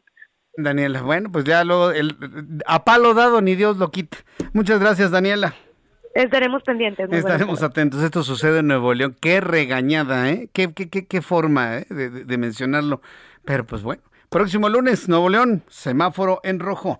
Vamos a entrar en comunicación con... Ah, ¿tienes el regaño? A ver, Ángel nos tiene el regaño. Para quien no lo escuchó, a ver, en todo el país, por favor. Esto sucedió en Nuevo León, pero yo le voy a decir una cosa, ¿eh? A ver, ya que estamos usted y yo aquí platicando, usted y yo, y al fin que nadie nos oye, a ver, súbale el volumen a su radio, al fin que estamos usted y yo aquí. Para nuestros amigos que están en el, en el camión de pasajeros, en el micro o en la micro, súbale al radio, porque quiero sus comentarios de lo que usted va a escuchar en este momento. Esto fue lo que le dijo el secretario de Salud de Nuevo León a los habitantes de esa ciudad. ¿Le gustaría escuchar a otros secretarios de salud en este mismo tono? A ver, súbale el volumen a su radio y lo escuchamos. Ya me he cansado de mil maneras de decírselo. De decírselos por la buena, por favor, por muchas palabras. Con muchas palabras y muchas acciones. Todo el personal de salud. Estamos enojados y molestos con ustedes porque no siguen nuestras indicaciones y sí llegan a los hospitales exigiendo una cama y pronto y rápido atiéndame doctor. Hoy la situación es complicada, se los he dicho de mil maneras. Es importante cuidarse. Hay personas que les vale gorro, y andan en la calle como si nada pasara, las fiestas y reuniones, gente vacacionando, saliendo como si no existiera el peligro y van a lugares donde no hacen pruebas, creen que todo está muy bien. Ándele, ándele, nada más le faltó agarrarlos a cinturonazos como las abuelitas lo hacían con sus hijos y sus nietos, ¿no? ¿O no, Emanuel? Con, con la cuchara de madera, o chanclazo, ¿no? ¿Ves? Hay, hay, un video buenísimo, ¿no? De cómo avienta la chancla a la mamá y le pega, pero en la mera testa, ¿no? Al, al chamaco grosero, ¿no? ¡Qué regaño! ¡Qué Mire, las cosas en este país han cambiado a tal grado que ya nadie le puede decir nada a nadie porque, ay, le violenta sus derechos humanos. Ay, a mí no me pueden decir nada, Jesús Martín. Ay, que no se me acerque. Ay, que no me diga nada. Ay, que no me regañe. ¿Qué clase de sociedad somos, eh? Por eso, lo que le acabo de presentar, por eso lo que le acabo de presentar, se convierte en noticia. Por eso. Porque hoy lo que era costumbre antes, donde la autoridad ejercía su autoridad en el estricto sentido de la palabra, pues era pan de todos los días, ¿no? Ahora en una sociedad de cristal, Ay, y la comisión para proteger a estos, y la comisión para proteger al otro, y la mesa para proteger a aquellos. Y no le digas nada porque se ofende, no le digas nada porque violenta sus derechos humanos, no te le asejes porque se siente violentado. En una sociedad tan quisquillosa y tan pesada, porque así se ha vuelto la sociedad mexicana, no sucede en otras partes del país, tan pesada, una una llamada de atención como la que le he presentado, uy, se convierte en noticia. Al ratito van a regañar al secretario de salud. Oye, ¿cómo le hablas así a la gente? Pues ni que fueran tus hijos, y ni siendo tus hijos, ¿cómo les hablas así? Yo en lo personal apoyo esta forma de decir las cosas. ¿Usted qué, usted qué piensa? Yo en lo personal, personal. Así como, como, como ciudadano, como, como una persona que también vive preocupado por el, crecimiento del COVID-19 en la República Mexicana. Yo apoyo este tipo de, acciones. No, no, no, este... No, no, yo quisiera que usted me diera su opinión a través de nuestras plataformas de Twitter, arroba Jesús Martín MX, arroba Jesús Martín MX en Twitter, a través de YouTube, en el canal Jesús Martín MX, y me diga si usted está de acuerdo en que la autoridad tenga que hacer una llamada de atención en estos tonos. Difícil, ¿eh? En una sociedad que ya le platiqué finalmente cómo le hacen, ¿no? Ay, de todo se quejan, ay, todo les duele, ay, de todo se ofenden. Qué horrible. Dijera ustedes del mundo, no, hombre, es nada más de México. Yo no sé de dónde aprendimos semejantes cosas. De verdad, pero bueno. Vamos con Marta de la Torre. Ella se encuentra en Colima. Ella es nuestra corresponsal en Colima. Marta de la Torre, me da mucho gusto saludarte. Bienvenida. Gracias, Jesús Martín. Buenas tardes. Buenas tardes también al auditorio. Pues en Colima se encuentra en alerta máxima también por contagios de COVID-19. Y es que la secretaria de Salud, Leticia Delgado Carrillo, informó que eh, el incremento que se ha registrado desde julio pasado, pues ya rebasó todas las cifras que se habían alcanzado en la primera y la segunda ola. Destacaba que, por ejemplo, las últimas tres semanas ha habido un ascenso de casos, que por ejemplo la semana 28 fue de 809 casos, en la 29 9.505 y en la 30.567. Tan solo el día de ayer se volvió a rebasar la cifra de contagios diarios con 406, además de nueve fallecimientos. Colima se encuentra, pues, en primer lugar nacional en ocupación hospitalaria, como ha estado en todos los últimos días de esta semana, con el 90.9% de camas general y 80.35 en camas con ventilador.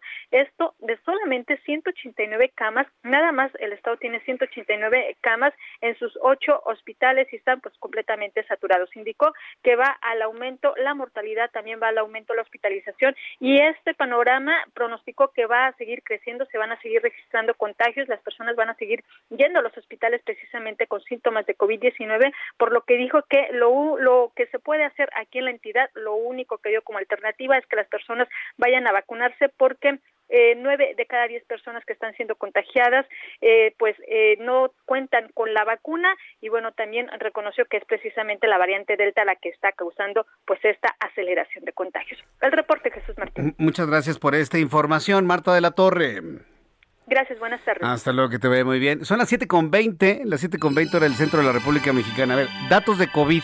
Súbale el volumen a su radio. Doy los datos de COVID, Ángel, ¿no? De una vez.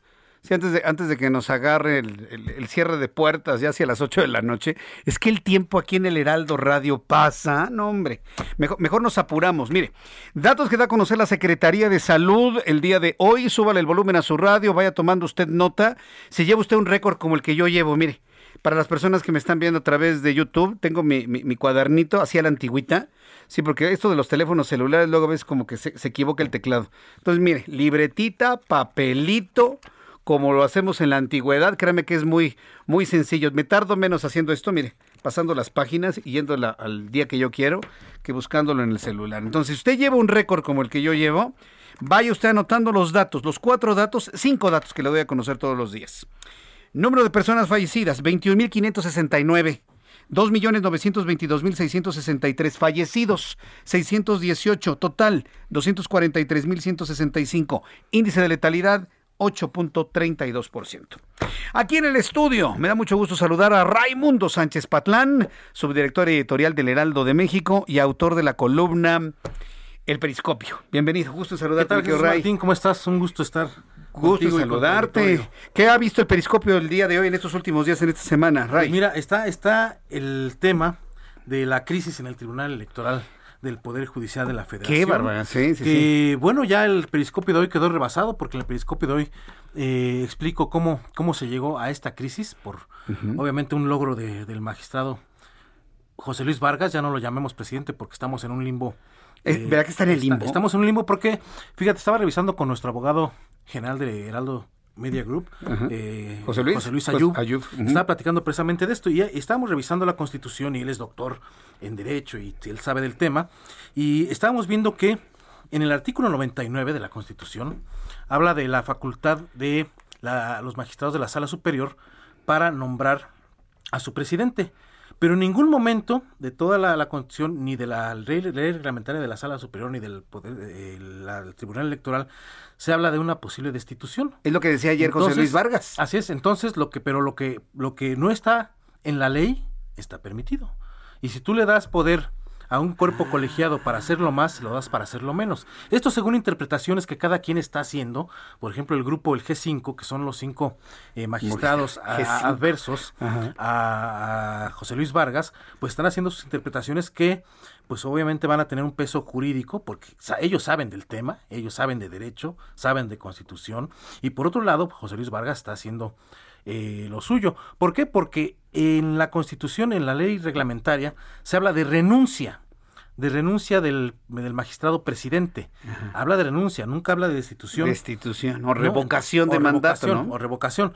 Entonces vamos a ver algo muy interesante. Lo que sí es un hecho es que eh, ya el ministro presidente de la Suprema Corte de Justicia de la Nación, que lo pongo hoy en el periscopio, en el primer párrafo que le iba a pegar este asunto a la Suprema Corte, pues hoy mismo eh, Arturo Saldívar fue y se reunió con el G5, que está integrado, hay que recordar los nombres porque son muy importantes, por eh, Reyes Rodríguez, el propio Reyes Rodríguez, que es el nombrado eh, minis- eh, magistrado presidente, por Yanino Tálora, Felipe de la Mata, Felipe Fuentes e Indalfer Infante. Se reunió hoy eh, el ministro presidente de la Suprema Corte y del Consejo de la Judicatura Federal, y después es demanda más del Poder Judicial, se reunió con ellos tratando de sanear este, este asunto, de buscar una salida, eh, y con quien, no se, con quien no se ha reunido es con José. Luis Vargas, y la única aliada que tiene en el mundo, que es Mónica Soto, Sí. porque no tiene aliados ya ni en la 4T. eh, Sí, el lo dejaron eh, solo, está, ¿verdad? está prácticamente solo. La UIF está encima de él. Santiago Nieto le está eh, pisando los talones con investigaciones por ¿no? enriquecimiento ilícito. La FGR apenas el viernes pasado le reactivó la investigación en su contra por enriquecimiento ilícito.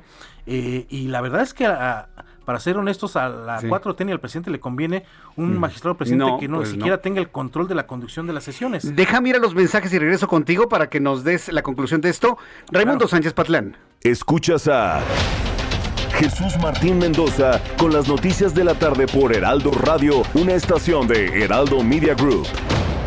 Heraldo Radio, la H que sí suena y ahora también se escucha.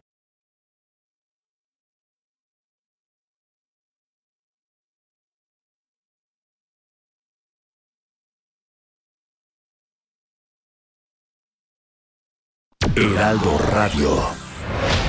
Escucha las noticias de la tarde con Jesús Martín Mendoza. Regresamos. Ya son las siete y media, las 19 horas con 30 minutos hora del centro de la República Mexicana. Mientras usted esté escuchando mensajes de nuestros patrocinadores, platicaba con, con Raimundo Sánchez Patlán que este asunto del Tribunal Electoral del Poder Judicial de la Federación se ha convertido en un asunto verdaderamente interesante en la política actual, ¿no? En donde pueden desgranar muchas otras cosas más, ¿no, Ray? Y es un asunto de Estado, ¿eh? Es Es, un un asunto de Estado que hay que vigilar muy de cerca, aunque mencionábamos antes de irnos al corte, pues esta intervención ya del ministro presidente de la Suprema Corte, que ya se reunió con el G5, los, los adversarios. ¿Enviado?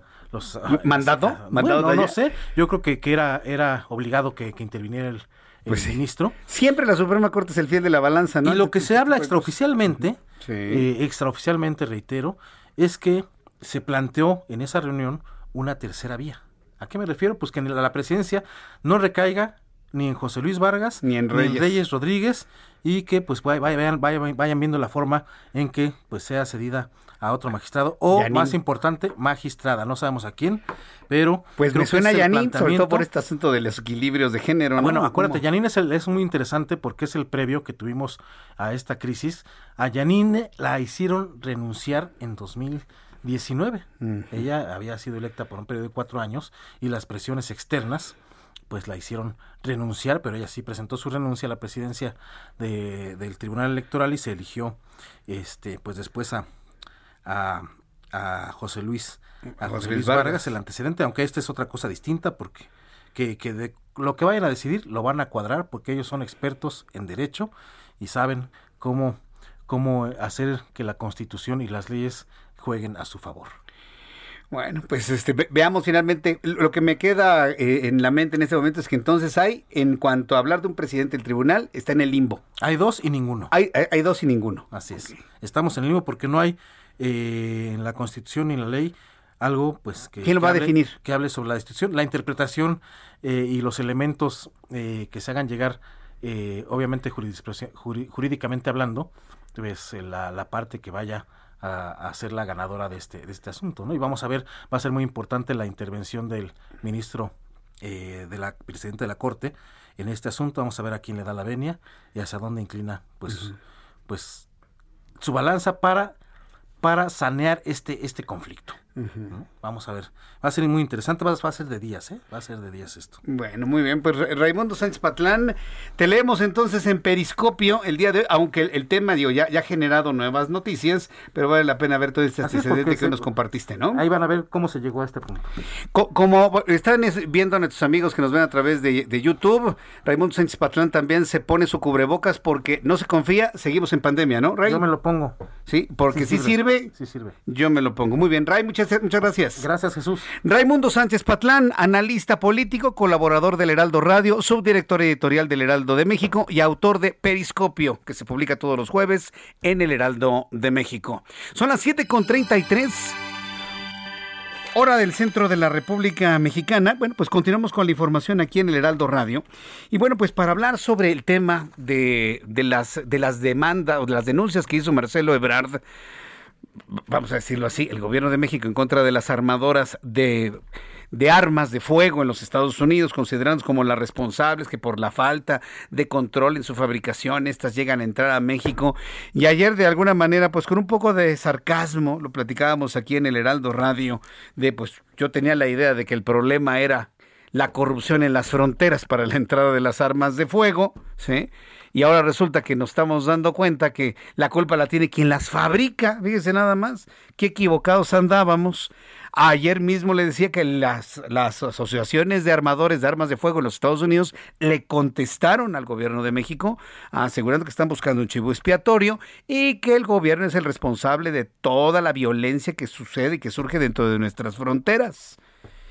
Es, ha sido un intercambio muy importante que también abordó hoy el presidente de la República, en donde asegura que eh, no es una acción de carácter injerencista que tampoco busca ningún tipo de confrontación con el gobierno de los Estados Unidos. En la línea telefónica, Eugenio Wigand Vargas, director de investigación del Center for American Progress, quien ha realizado estudios sobre tráfico de armas y violencia en Estados Unidos y México. Estimado Eugenio, me da mucho gusto saludarlo. Bienvenido al Heraldo Radio. Muy buenas tardes. ¿Qué tal? Muy buenas tardes, gracias por la invitación. Desde su punto de vista, ¿de dónde surge la necesidad del gobierno mexicano a través de relaciones exteriores de culpar a los armadores de armas en los Estados Unidos del problema del tráfico de este tipo de artefactos hacia nuestro país? ¿Cómo lo ven ustedes en principio? Bueno, mira, eh, es una realidad que, hay una corresponsabilidad importante de parte de Estados Unidos de las armas que entran de Estados Unidos a, México, Sin duda. ya que estas armas son las que están incrementando los índices de letalidad en el país. Por supuesto que hay factores dentro de México que se tienen que atender. Tú mencionabas la corrupción en las fronteras, por supuesto que ese es uno importante, pero no hay duda que el aumento en la producción de armas en Estados Unidos, particularmente a partir del 2004, cuando es permitido la fabricación y la comercialización de armas de asalto, también tuvo un impacto en el desenvolvimiento de la violencia eh, en, México. Tan es así que la producción de armas en Estados Unidos, las tendencias, van muy de la mano con las tendencias de homicidios en México, particularmente las eh, los homicidios con, con armas de fuego. Ahora, eh, es importante aquí aclarar que Estados Unidos también vive un problema de violencia fuerte, y que ha habido intentos también dentro de Estados Unidos para poder controlar este esta gran producción que se vive, pero sobre todo el fácil acceso que se tiene a las armas de fuego. Y dado que en Estados Unidos no ha habido una respuesta, por ejemplo, en restaurar la prohibición de armas de asalto o implementar leyes donde se tenga que hacer revisión de antecedentes a cualquier comprador, porque ahorita no es el caso en Estados Unidos, ahorita cualquiera puede ir a un gun show o, en, o ir a, a una página de internet y comprar un arma fácilmente. Dado que no ha habido esa respuesta, yo creo que el gobierno de México vio esto como una alternativa, no sé si para realmente buscar ganar la demanda o para generar conciencia o para hacer ruido sobre este sobre este problema que es una realidad. Yo estoy de acuerdo contigo que no es el culpable absoluto de lo que pasa en México, pero sí una parte importante, hay una corresponsabilidad. Bien, ahora, eh, en esa corresponsabilidad, ¿cuál es el porcentaje de esa responsabilidad? Porque también nos ha sorprendido que sea el eh, señalado como el único responsable, pero con el cuidado de no involucrar al gobierno de Joe Biden. Es, algo que finalmente se me antoja, pues prácticamente imposible, ¿no? Porque pues, el gobierno de Biden está pues, involucrado en todo este tema, ¿no? Mira, sí, a ver, eh, en términos de porcentaje, pues no sabría decirlo, pero es una realidad que por lo menos el 70% de las armas que entran a México vienen de, de, los Estados Unidos y hay ya hay estudios que muestran la correlación entre eh, políticas federales en Estados Unidos y el aumento de la violencia en México. Es decir, sí hay una relación entre la prohibición de venta de armas de asalto cuando se quitó, cuando se removió esta prohibición, hay una alta relación entre ese momento y el aumento de la violencia con armas de fuego en, México. Ahora, el presidente Biden no hay que olvidar que también que, parte de su plataforma electoral incluía el control de armas o un mejor control de armas en Estados Unidos. Inclusive una de sus de sus acciones era eliminar la ley placa, que quiere decir la protección al comercio legal de armas. Esta ley que pasó en el 2005 hacía que no podían eh, pasar demandas contra las armerías. Protegía a las armerías y a los, y a los productores de armas contra demandas civiles.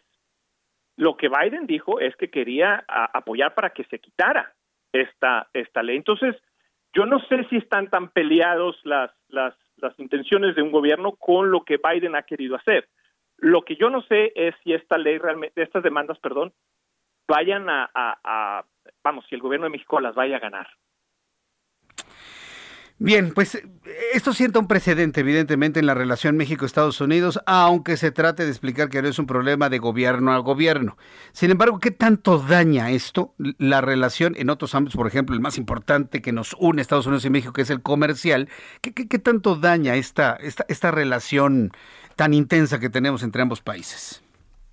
Bueno, el, gobierno mexicano ha hecho hincapié en que no quiere generar conflictos con, eh, con, con el gobierno de Biden eh, todos esperamos que no vaya a haber un efecto en el tema comercial, pero también quiero mencionar que hay otros temas, por ejemplo, el tema migratorio, que aquí eh, las armas también han tenido un rol importante, porque muchas de las de las personas que huyen, sobre todo de Centroamérica, pero también de México, huyen de la violencia. Y esta, y como te repito, la violencia en México, aunque aunque no es del todo causa de las armas, las armas sí juegan, sí juegan y han jugado un papel importante. Entonces yo creo que, que por lo menos en el tema migratorio sí hay un cruce entre el tema de armas y el tema migratorio. En el tema comercial no, no estoy tan seguro. Bien, pues eh, Eugenio Vigent Vargas, yo agradezco mucho estos minutos de comunicación con el auditorio del Heraldo Radio. Vamos a ver finalmente cuáles van a seguir siendo las reacciones. Ya hubo una reacción por parte la Asociación del Rifle y otras organizaciones allá en los Estados Unidos, los armadores de estos artefactos. Y vamos a ver cuáles son las contestaciones desde México y a ver hacia dónde avanza todo este esta serie de reclamos. Agradezco mucho estos minutos de contacto. Muchas gracias, Eugenio. Muchas gracias a ustedes. Hasta pronto, que le vaya muy bien. Director de investigación del Center for, for American Progress que bien, pues, ha analizado precisamente esta situación de, relación de violencia entre México y los Estados Unidos. Son las 7 con 41 hora del centro de la República Mexicana. Vamos con. Vamos con el compañero Alan Rodríguez. Hay un incendio muy fuerte en la calle de Donceles, en la Ciudad de México, en el centro de la Ciudad de México. Adelante, Alan Rodríguez. Danos más detalles, por favor. Hola, ¿qué tal Jesús Martín? Amigos, muy buenas tardes. Como lo acabas de mencionar, se registra en estos momentos un incendio en el interior de un establecimiento en la calle de Donceles, muy cerca del cruce con República de Chile, esto en la zona centro de la Ciudad de México. Se trata de una librería en donde se venden libros usados y en el primer piso se localiza también una tienda de cámaras. Por este motivo ya se encuentran en el punto laborando personal de bomberos de la Ciudad de México, personal de la Secretaría de Seguridad Ciudadana se encuentra coordinando las maniobras y las labores para evitar que vehículos se aproximen a esta zona, ya que en estos momentos se está pidiendo que se despeje la zona del primer cuadro de la capital procedentes desde la zona del eje central Lázaro Cárdenas para el ingreso de pipas así como de ambulancias que afortunadamente hasta el momento lo que sabemos es que no se tiene el reporte de personas lesionadas. Continúan bomberos de la Ciudad de México sofocando este fuego, pero como les comento se trata de una librería por lo cual el material es eh, pues de fácil eh, consumo. Lo que en estos momentos tenemos también son los cortes a la circulación desde la zona del eje central Lázaro Cárdenas y en la calle de Donceles debido a esta situación que se está presentando en el primer cuadro de la capital. Por lo pronto, Jesús Martín, es el reporte que tenemos desde este incendio que al parecer ya comienza a ser controlado. Correcto, muy bien, esto desde el centro de la Ciudad de México. Muchas gracias por la información, Alan. Continúas al pendiente, muy buenas tardes. Hasta luego, que te vea muy bien. Son las 7 con 42, así va avanzando el tiempo aquí en el Heraldo Radio. Saludo esta tarde con muchísimo gusto a Mariano Riva Palacio con Bienestar H. Mi querido Mariano, como todas las semanas me da mucho gusto saludarte, bienvenido. Y vámonos tendidos, querido Jesús Martín Mendoza, amigos del Heraldo Radio, muy buenas tardes. Mira, Jesús Martín, arrancamos el, el comentario de esta tarde comentando así, uh, acerca de que en México se generan más de 42 millones de toneladas de residuos sólidos urbanos al año, de residuos sólidos, y únicamente se recicla, Jesús Martín, el 14%, y de ese total, el 70% de la basura termina en rellenos sanitarios que en múltiples ocasiones, tú lo sabes, tú lo has reportado, lo has denunciado, terminan en rellenos sanitarios en cielo, a cielo abierto, en tiraderos a cielo abierto, lo que genera contaminación del suelo y del agua con afectaciones a la salud humana y animal. De los residuos sólidos que se generan en el país, la mayoría son orgánicos, los cuales además son húmedos, porque en México se consume una cantidad importante de cítricos y otras, eh, otras frutas. Y todo eso, dicen los expertos, pues contribuye a que los residuos sean más pesados. Por ejemplo, en muchos países de Europa, donde no son tan húmedos los residuos, estos se incineran para producir energía eléctrica. Ahora, regresando a nuestro país, el 14% de la basura que producimos es papel y cartón, 6% es vidrio, 4% es plástico en peso, no en volumen, 3% son metales como las latas de aluminio y solo el 1% restante corresponde a otro tipo de material. Consultamos al responsable de la Unidad de Investigación en Ecología Vegetal de la UNAM, el académico Arcadio Monroy Ata, y nos comenta Jesús Martín que el principal obstáculo para el reciclaje de los desechos es que no se separan desde su origen y, y al mezclarlos pierden su valor y se convierten en basura. Dice que si se tomara el hábito de hacerlo, casi todos podrían entrar a las cadenas de reciclaje. Y recordó que cada habitante de la Ciudad de México producimos un kilo y medio de desechos al día en promedio. Otros datos interesantes que también nos comparte el investigador Jesús Martín es que de las 8 millones de toneladas de desechos plásticos que se generan al año, solo se recicla el 32%, solo el 32%.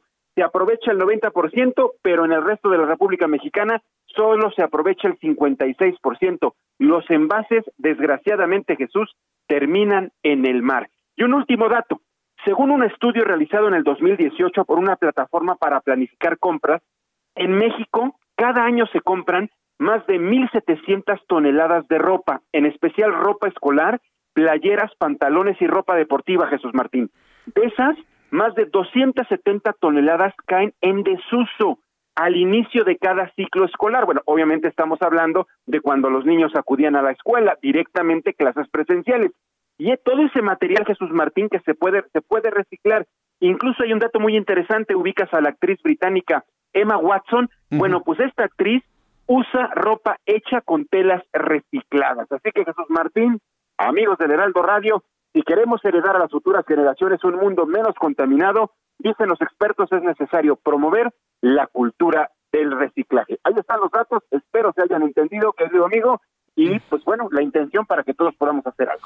Sin duda alguna, muy, muy interesante esto que nos has eh, planteado, estimado Mariano. Danos tus redes sociales para que el público te busque, te, te siga, te escuche, te escriba, Mariano.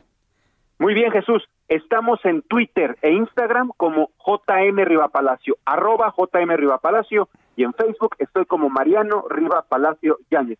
Directamente respondo los mensajes. Correcto, Mariano, me da mucho gusto saludarte ahora en tus participaciones en jueves. Muchas gracias, Mariano.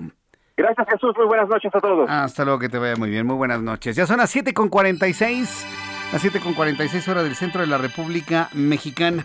Bien, yo le agradezco mucho sus comentarios, sus opiniones que siguen llegando a nuestro programa de noticias a través de nuestra plataforma de YouTube en el canal Jesús Martín MX. Dice Miguel Ángel Juárez que hay mucha pauta comercial. Afortunadamente, gracias a Dios, mire, tenemos muchos clientes, muchos amigos que buscan anunciarse en nuestro programa de noticias por nuestra alta audiencia en la capital de la República, en Guadalajara, en Monterrey. Mire, ya que estoy hablando de Monterrey, Nuevo León, ¿Qué le pareció a usted la llamada de atención del secretario de Salud? ¿Qué le pareció? Que se ha prestado todo tipo de comentarios en los últimos minutos. Súbale el volumen a su radio. En la línea telefónica. Manuel Enrique de la Oca Vasos, secretario de Salud del Estado de Nuevo León. Estimado secretario, me da mucho gusto saludarlo. Bienvenido. Muy buenas tardes. Igualmente, muy buenas tardes. Saludo a todo el auditorio. Hace mucho que no escuchaba a una autoridad, y mire que lo califico como autoridad, llamar la atención a la ciudadanía, sobre todo en un tiempo tan peligroso con el tema de COVID-19, a las puertas del semáforo rojo en Nuevo León. ¿Esto responde a una necesidad, a la desesperación de no encontrar eco en las recomendaciones, señor secretario? Claro, claro, definitivamente la población eh, tiene una responsabilidad de cuidarse. No tenemos un doctor, una enfermera, un policía para que estén ahí en su casa eh, tomándose el medicamento, cuidándose que no se contagien. Y la salud eh, es corresponsabilidad también de todos los ciudadanos. Es por eso que yo como médico, como pediatra que soy, yo regaño a los papás de los niños cuando no les dan la medicina y quieren que se alivien o cuando no siguen las indicaciones que les doy y que deben de seguir al pie de la letra. Así a la población tiene que llamársele la atención y regañarlos, porque no es posible que hay miles y miles y miles de personas que están falleciendo pues en el mundo. En Nuevo León han fallecido 11.500 personas, en ese momento 11.538 y que la gente le vale gorro. Como si nada pasara, andan en fiestas y en antros y en bailes y la gente muriéndose y compañeros nuestros que han fallecido, pues obviamente todo el personal de salud estamos enojados y molestos con la población porque no se cuidan y nosotros sí los cuidamos y llegan al hospital y llegan solicitando una cama y de volado, doctor, pronto atiéndame, pues no hay lugar, tienes que esperarte, no, no atiéndame, y pues hay que hablar con con claridad y, con las respuestas claras que la población tiene que cuidarse porque la vida se acaba en un segundo. Hoy estamos en una tercera ola, pero mira, la primera ola nos llegó a la rodilla. La segunda ola nos llegó al ombligo y esta tercera ola ya la tenemos en el cuello. Ya está pronto que nos llegue a la nariz y a la boca. Así lo creo. Ahora, doctor, ¿qué tanta culpa hemos tenido, tanto autoridades como medios de comunicación, al hacer creer que la vacuna, en principio, era una especie como de blindaje total y absoluto contra el COVID. Hoy lo sabemos que una persona vacunada, inclusive hasta con sus dos dosis, posiblemente tres, se enferma de COVID-19 y puede hasta transmitir el virus. Es decir, estamos ante posiblemente el efecto de una información mal transmitida desde las propias firmas, las autoridades de salud y medios de comunicación. ¿Usted coincidiría con esto? No, yo estoy consciente que las vacunas son buenas, las vacunas son para prevenir formas graves y prevenir la muerte. Para eso sirven las vacunas, no sirven en su totalidad para evitar contagiarse. Sin embargo, el tener la vacuna eh, y si te contagias actualmente con esta variedad que traemos, que es la, variedad Delta, eh, la gran mayoría de las personas se pueden mantener en casa con tratamiento. Son pocas personas que van al hospital, que se intuban y que fallecen. Son pocas, pero sí hay personas fallecidas en todo el país con doble esquema de vacunación, con una dosis y personas que ya confiaban porque se habían vacunado, incluso se habían vacunado en Estados Unidos, habían ido a vacunarse gente que puede pagar el avión y, hacer el viaje y se han contagiado y también han fallecido. O sea, las vacunas protegen para evitar formas graves y las muertes, pero no al 100%. Es por que la población debe de seguirse cuidando y utilizando cubrebocas. Estados Unidos ya metió reversa porque allá dijeron, no, pues ya retiren el cubrebocas, ya no es necesario y andaban todos como si nada pasara y hoy volvieron otra vez. El virus está mutando, está cambiando su estructura para burlar las vacunas. Y hoy tenemos una variante Delta y va a salir otra variante, otra variante o algunas otras que están burlando las vacunas. Va a venir una cuarta ola, estoy segurísimo, una cuarta, una ola. Ojalá y que no sean tan intensas como esta tercera ola que tenemos eh, de esta variante Delta. Bien, pues secretario, yo le quiero agradecer mucho el que me haya tomado la llamada telefónica, que nos haya comentado, inclusive que en su, en su consulta como pediatra también llama la atención a quienes no llevan el seguimiento de los tratamientos, la adherencia al tratamiento como es, como es debido. Estoy revisando aquí todos los comentarios de nuestros amigos que nos escriben a través de plataformas digitales. Muchos le aplauden, muchos le, le están reconociendo esa esa congruencia de un llamado de, atención a la población. Otras más personas quieren que sea usted el nuevo subsecretario de Salud en la Secretaría de Salud Federal. Bueno, comentarios en ese sentido. Creo que ha, causado buena impresión los comentarios que escuchamos de usted hace eh, el día de ayer, secretario, y le agradezco mucho que me haya tomado la llamada. Al contrario, a sus órdenes. Muy buenas noches a todos. Muy buenas noches. Que le vaya bien, doctor. Hasta la próxima. Gracias. Es el doctor Manuel Enrique de la Oca Vasos, secretario de Salud del gobierno de Nuevo León. Y dice, no, hombre, yo regaño a los padres de familia que no le dan sus medicamentos a sus hijos. Yo, yo no sé usted, a lo mejor alguien va a decir, me va a decir misa, ¿no? Pero para mí es agua fresca escuchar a alguien, a alguna autoridad, ejercer su autoridad y llamar la atención a la gente. En un país donde ya no se le puede decir nada a nadie porque se ofenden. Y sobre todo esa generación de millennials y más los centennials. No se les puede decir nada porque uy, ya se ofenden. ¿Cómo me habla así? ¿Cómo dices? ¿Cómo se me acerca? ¿Cómo esto? No, no, no, no, no. Yo creo que muchos, este, muchas personas que me están escribiendo están de alguna manera felicitando al doctor de la OCA Vasos por esa, ¿cómo se le llama? Se, se llama asertividad, ¿eh? Congruencia, asertividad, inteligencia emocional lo suficiente. En estos tiempos se le necesita llamar la atención a las personas. Y mire, más allá que una llamada de atención, yo sí le quiero hacer una convocatoria, una convocatoria. Siga utilizando el cubrebocas, por favor, porque si sirve, yo me lo pongo. Mire, para quienes me ven a través de YouTube, este, me estoy poniendo el cubrebocas para que vea que sí sirve, yo me lo pongo para ahora hacer las actividades ya fuera del aire. Pero sí decirle, por favor, que no se confíe, seguimos en pandemia no se confíe, seguimos en pandemia. Se nos acabó el programa, Ángel. ¿Cuánto me queda? 15 segundos. Ya me voy. Mañana a las 2 por el 10, a las 2 por el 10 y a las 6 de la tarde, Heraldo Radio en toda la República Mexicana. Soy Jesús Martín Mendoza, en nombre de este equipazo de profesionales de información. Buenas noches, hasta mañana. Esto fue Las Noticias de la Tarde con Jesús Martín Mendoza. Heraldo Radio. Hey, it's Danny Pellegrino from Everything Iconic. Ready to upgrade your style game without blowing your budget? Check out Quince. They've got all the good stuff shirts and polos, activewear, and fine leather goods, all at 50 to 80% less than other high end brands. And the best part? They're all about safe, ethical, and responsible manufacturing. Get that luxury vibe without the luxury price tag. Hit up quince.com slash upgrade for free shipping and 365 day returns on your next order. That's quince.com slash upgrade.